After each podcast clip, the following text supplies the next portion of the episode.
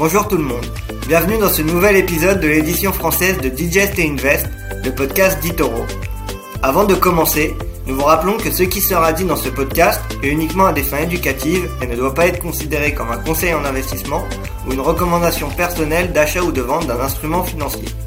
Avant d'engager votre capital, assurez-vous de bien comprendre les risques liés au trading et ne risquez jamais plus que ce que vous êtes prêt à perdre.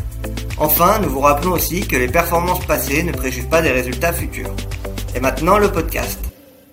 Bonjour à tous et bienvenue sur ce nouveau numéro de Digest et Invest, le podcast français d'Itoro. Donc, euh, je suis, comme toutes les semaines, je suis très heureux de retrouver David. Salut David. Salut Antoine, bonjour tout le monde. Alors, euh, et bonjour à tous. Et que on va commencer ce, podcast euh, avec euh, les marchés, comme d'habitude. On va faire un petit récap de ce qui se passe sur les marchés. Alors, on, assiste à un beau rebond technique depuis la fin de la semaine dernière. Et maintenant, c'est vrai que on va voir est-ce que ce rebond va être durable ou pas?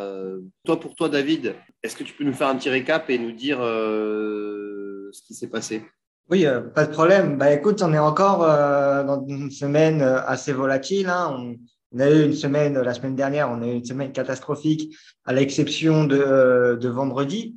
Où vendredi, on a commencé à avoir, comme tu le disais, une sorte de rebond technique sur les marchés, hein, parce qu'on avait un Dow Jones qui gagnait 1,47%, un Nasdaq qui, lui, gagnait 3,82% et un S&P qui gagnait 2,39%. Après cette fin de semaine où euh, ce rebond a eu lieu, malheureusement, on a commencé la, la semaine dans le rouge. Et puis hier, on, on, a commencé à se reprendre. Donc mardi, on a commencé à se reprendre. Et aujourd'hui, on voit que ce rebond, finalement, il, il tient pas trop. Hein, et que euh, dès que Jérôme Powell fait un discours et change un peu le ton, on a des marchés qui euh, repartent à, la baisse. Donc c'est vraiment des, rebonds qui sont assez timides pour le moment. Et voilà, ce qui euh, fait euh, bouger les, marchés, et, c'est vraiment l'incertitude sur cette euh, hausse des taux. Donc, on ne sait pas vraiment comment la, Fed va augmenter les taux d'ici leur prochaine réunion. Donc, on, attend 0,5% de hausse des taux. Euh, à un moment, on parlait de 0,75%, mais finalement, vendredi, on avait eu un espoir comme quoi euh, Jérôme Powell n'allait pas euh, augmenter ses taux euh, aussi fortement. Finalement, aujourd'hui, il vient balayer cette thèse et il rappelle bien qu'il mettra tout ce qui est dans son pouvoir et toutes les, les politiques monétaires possibles pour éviter que l'inflation batte encore des, records. Et surtout c'est euh, ce qui est sa priorité euh, en ce moment, c'est essayer de, maintenir les, prix. Donc voilà, on voit que c'est euh, une situation assez compliquée, mais pourtant on a eu un, un, espoir et on a eu des mouvements de marché assez intéressants, notamment sur, sur la tech, avec des, entreprises comme GameStop ou comme par exemple Peloton qui, qui repartait bien. On a eu aussi Robinhood, mais on, en parlera un, peu plus tard dans, le podcast. Oui, en fait, euh, pour, rebondir sur ce que tu disais, effectivement, euh, Powell euh, a annoncé hier que, alors je le cite, que la Fed était prête à relever ses taux par étape d'un demi-point, 0,5%, lors de ses prochaines réunions, voire plus si besoin. Et c'est le voire plus si besoin qui a, qui a fait tiquer les, investisseurs.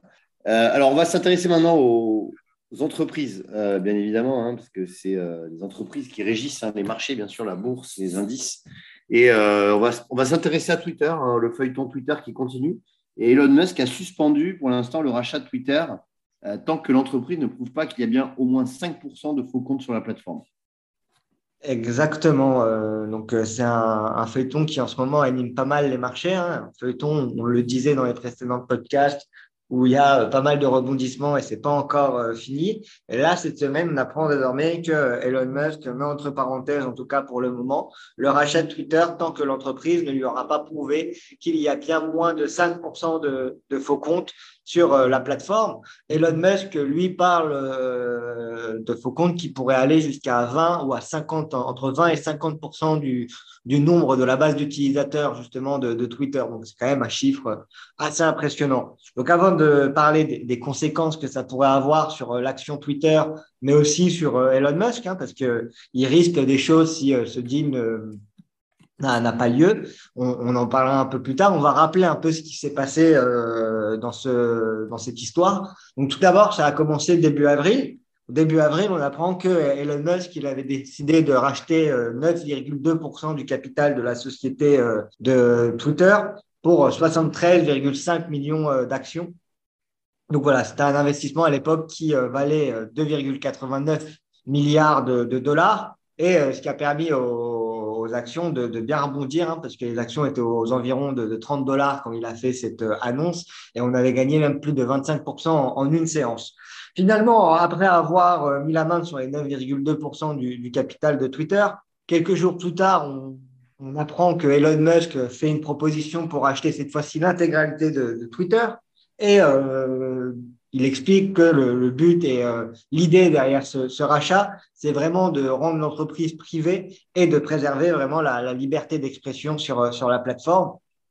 Ce en quoi au, début, euh, le conseil d'administration, le comité de, direction de Twitter avait pourtant euh, refusé et n'était pas trop euh, OK pour accepter l'offre de, Twitter. Et en fait, finalement, quelques jours plus tard, nouveau rebondissement, on apprend que l'offre d'Elon Musk, donc, qui était un rachat de 44 milliards de dollars pour l'intégralité de Twitter, soit l'équivalent de 54,20 dollars par action, avait été acceptée. Et voilà, désormais, nouveau rebondissement. Euh, là, euh, cette fois-ci, cette semaine, on apprend que Elon il met euh, justement le, rachat de, Twitter en, en, suspens, en considérant, comme, comme on le disait en, en introduction de, de ce sujet que euh, justement euh, il y avait peut-être plus de 5% des utilisateurs du réseau social qui étaient soit des faux comptes, soit des, des bots.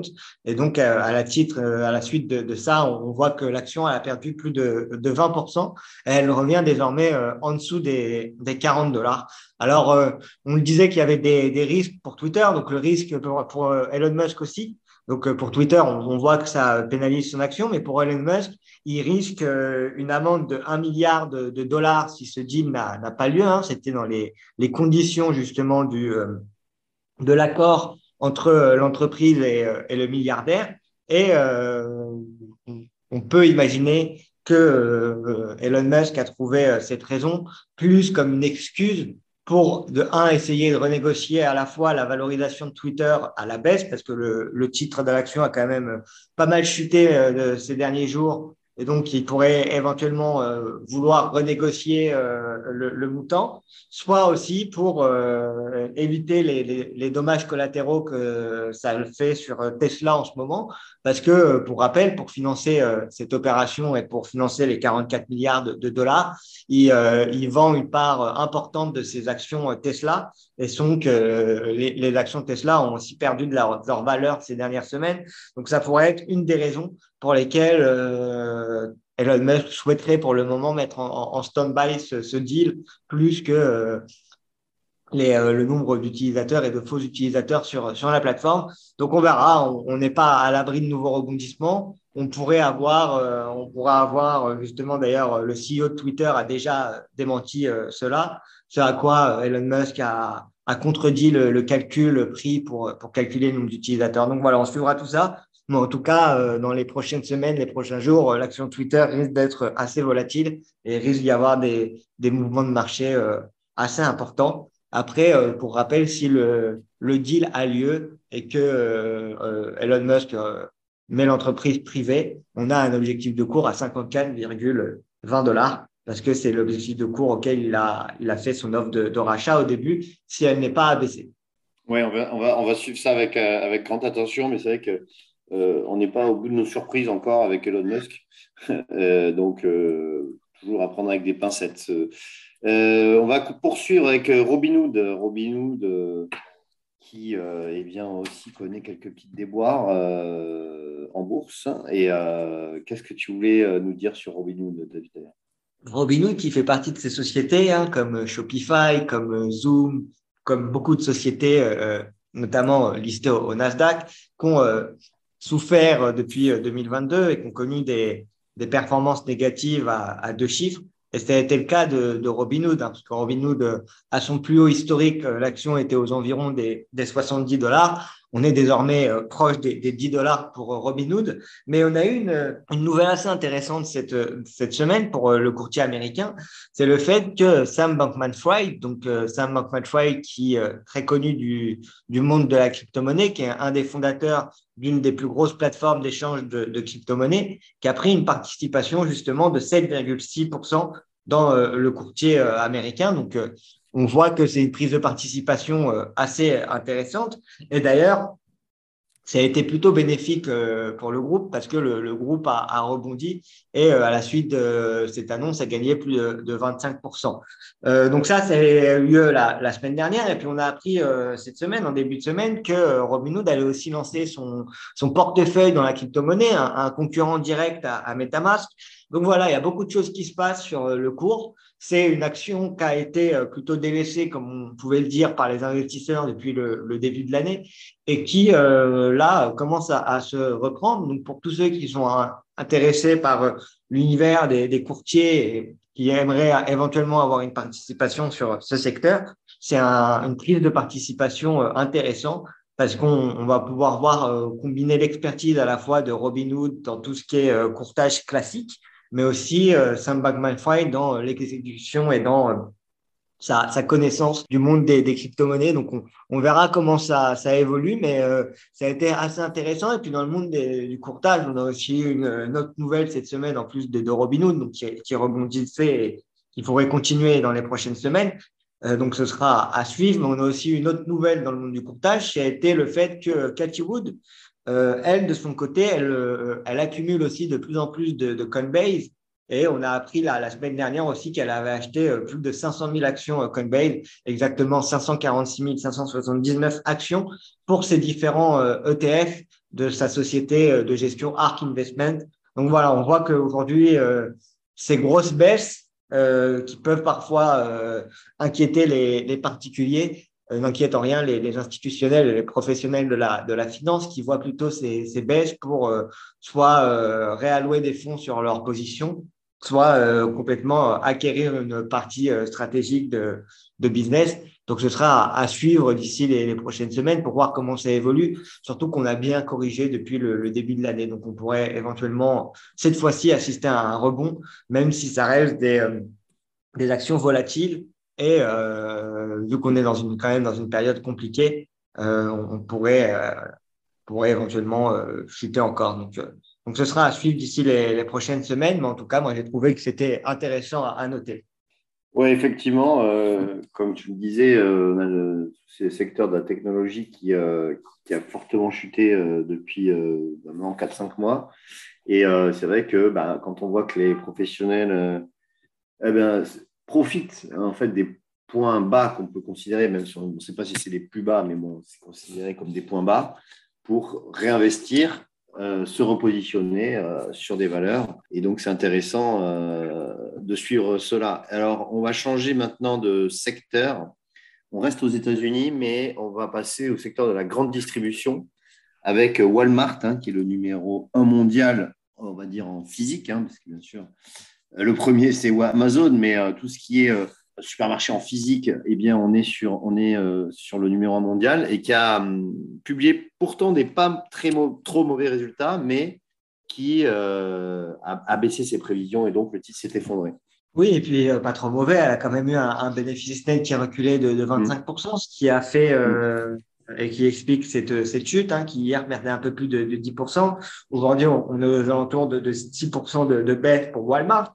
Walmart qui, justement, euh, est euh, pénalisé par euh, la hausse de ses dépenses notamment, euh, notamment la, hausse des, de l'essence, des, salaires, etc. Donc, qui est tapée, euh, elle, de son côté, en, plein fouet par, euh, par l'inflation, justement, aux, aux États-Unis. Donc, on a un bénéfice qui a reculé de 25%. On a, par contre, un chiffre d'affaires qui, lui, progresse de 2,4% et qui s'élève à 141,6 milliards de dollars donc lors de, de, la période, donc lors du, premier trimestre de l'année, hein, qui s'est terminé au, au, au, 30 avril. Et euh, on a un, un bénéfice net euh, affiché à 2,05 milliards de, de, dollars pour, euh, pour Walmart. Et donc, on a un bénéfice par action qui a atteint 1,30 dollars, ce qui est beaucoup moins que ce qui était attendu parce qu'on attendait 1,48 dollars justement sur, sur cette action. Alors, c'est d'après le communiqué qu'on peut lire de, Walmart, euh, le niveau des bénéfices, il a été inattendu et il reflète, l'environnement inhabituel. Et euh, on apprend aussi que les niveaux d'inflation aux États-Unis, en particulier dans le secteur de l'alimentation et du carburant, ont créé plus de pression sur les marges et les coûts d'exploitation que nous l'avions prévu. Donc voilà ce qui a été dit euh, dans le communiqué de Walmart. Situation assez compliquée. Walmart qui, pourtant jusqu'à présent, tenait pourtant bien l'année euh, jusqu'au mois de fin avril, on, était en, hausse pour, pour Walmart. Et, euh, et puis euh, là, le, mois de mai, le, le, titre fait que chuter parce qu'on était à, à 160 dollars sur, sur les plus hauts.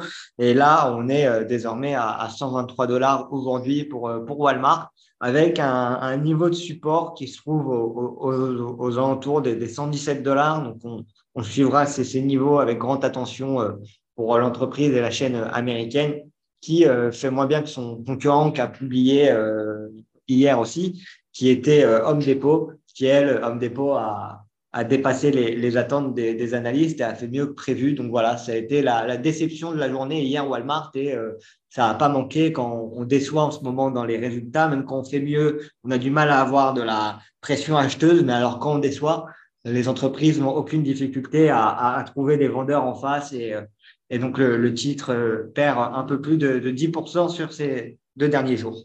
Oui, en effet, comme tu dis, euh, ce qui est très regardé par les investisseurs, c'est justement les prévisions, les objectifs. Et c'est vrai que lorsque les prévisions eh bien, sont abaissées ou revues euh, bah, à la baisse, eh bien, ces, ces, titres sont sanctionnés et de manière très violente. Walmart en est, en, en est un exemple pardon, parfait et, et, et, ce n'est pas la seule société. Euh, on va maintenant euh, passer du côté de l'Europe, euh, où l'Europe finalement s'en tire pas trop mal quand on regarde aussi, on est, plutôt à la fin des publications de résultats. On voit que les, bénéfices ont, bien progressé en Europe hein, et sont au-dessus des attentes pour une bonne majorité. Et puis, tu voulais nous parler d'une liste qu'avait sorti Morgan Stanley. Exactement. Euh, donc, euh, comme tu le disais, bon, en Europe, on est aussi dans une situation compliquée, mais on est un peu moins pire qu'aux, États-Unis, si, si, je puis dire. Et encore, on a quand même les, la guerre qui est aux, frontières, euh, aux frontières de, de l'Europe avec euh, avec l'Ukraine. Mais bon, on a eu aussi des, des actions qui avaient moins bien performé ces, ces dernières années que le marché américain. Et donc, on a peut-être des des opportunités sur, euh, sur ces marchés. Et donc euh, là, on a appris euh, cette semaine que Morgan Stanley avait publié elle, une note. Et dans cette note qu'elle avait envoyée à ses clients, elle identifiait les meilleures options d'investissement pour, les, pour les prochains mois, les prochaines années. Et dans cette liste, il y a plusieurs actions françaises. Donc je voulais les, les évoquer au cas où ça intéresserait certains de nos, nos internautes. Donc dans, dans cette liste, ils ont évoqué euh, quatre actions, euh, quatre actions françaises avec des, objectifs de prix. Donc, ils ont d'abord euh, évoqué le constructeur automobile Stellantis, avec selon eux un, potentiel de hausse de 41%. Mais euh, si on regarde l'objectif moyen des analystes, on a même un potentiel de hausse de 60% pour cette valeur, parce qu'on a un objectif moyen qui se situe à, à 22,29 euros. Donc Stellantis, la fusion récente entre Fiat Chrysler et Peugeot, qui euh, justement euh, continue à, à intéresser les, les, investisseurs et qui continue à intéresser les, les analystes. Donc on, suivra ça. Ensuite, il y a LVMH, le, groupe de luxe, avec un potentiel de hausse selon Morgan Stanley de 49%. Cette fois-ci, c'est un peu plus euh, haut que celui des objectifs moyens des analystes, parce que l'objectif moyen des analystes pour la valeur elle est de 801 euros. C'est un potentiel de 36%. Donc LVMH, le luxe qui, malgré les différentes crises, continue à, à, surprendre et à publier des résultats financiers euh, toujours au-dessus des, des, attentes et euh, qui a plutôt bien tenu pendant la, la, crise de, de Covid. Ensuite, on a le fabricant de lunettes Essilor euh, Luxotica avec un potentiel de hausse de 26% selon Morgan Stanley et un objectif moyen des analystes qui se situe à, à 188,16 euros. Et puis ensuite, on a euh, Holcim qui est euh, cette fois-ci une entreprise euh, qui est un fabricant de matériaux de construction avec un, potentiel de hausse de 21% selon Morgan Stanley, qui est encore une fois au-dessus de l'objectif moyen des analystes. parce que selon les objectifs moyens des analystes, on est à 53,75 euros l'action, soit un potentiel de 11,8% par rapport au, prix actuel. Donc voilà les, quatre actions qui ont été citées dans leur, euh, dans leur note. Ça a été, pour le rappeler, donc Stellantis, LVMH, Essilor Luxotica et Holcim.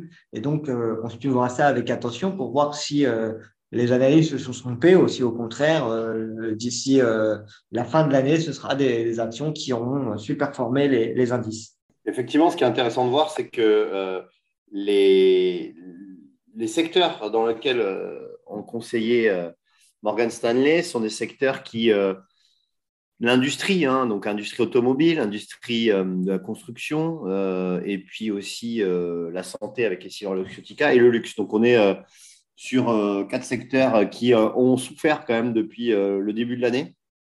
Et donc aussi, on a un peut-être potentiel de rattrapage justement sur ces valeurs. et c'est pour ça que une des raisons aussi que, que Morgan Stanley s'est porté sur, sur ce type de valeurs, et notamment Stellantis. c'est vrai que Stellantis, hein, juste pour ceux qui ne connaissent pas, parce que c'est un nouveau nom, hein, c'est la fusion entre Fiat Chrysler et Peugeot. Euh, et, c'est vrai que cette société est plutôt très bien gérée, euh, sort des très bons résultats depuis que ça a été créé il y a un peu moins de deux ans. Et on est sur euh, pourtant un, niveau de valorisation qui est faible, hein, parce que le PER est, seulement aux alentours de, de 4,5-5. Donc on, a potentiellement, c'est vrai que là, Morgan, Stanley prévoit un potentiel de 60%. Donc c'est énorme, hein, pas sûr que ça arrive, que ça arrive avant la fin de l'année, mais bon, sait-on jamais. Même si LVMH, euh, bien évidemment, euh, c'est aussi une très belle boîte, hein, numéro 1 européen et euh, aussi un très beau potentiel. Voilà, écoute, moi c'est bon de mon côté. Est-ce que toi tu voudrais rajouter certaines choses, David, ou alors on peut conclure ce podcast? Non, je pense qu'on a fait le tour. On peut conclure ce, podcast. Donc, juste en mode fin, rester prudent. Hein, on le dit ces dernières semaines, mais pour le moment, rentrer sur les marchés petit à petit, essayer de faire du DCA. En ce moment, c'est ce qui euh, pourrait euh, bien marcher dans les prochaines années parce qu'on n'est pas à l'abri qu'on retrouve des plus bas.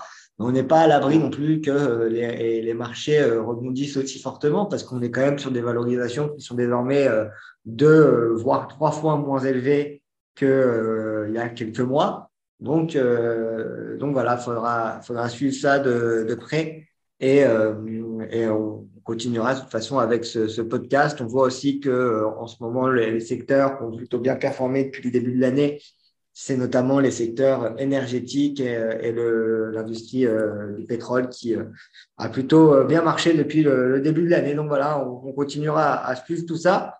Mais en tout cas, en tout cas, il y a des, opportunités en, ce moment et c'est quand les marchés sont pas que les meilleures opportunités se, trouvent. Donc, même si c'est des temps difficiles, il ne faut pas perdre espoir et il euh, faut espérer que euh, la situation s'améliore.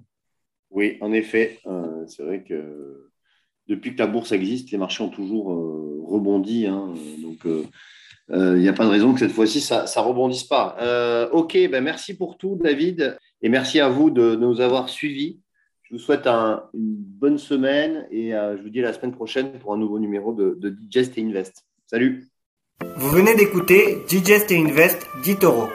Pour plus d'informations, rendez-vous sur itoro.com.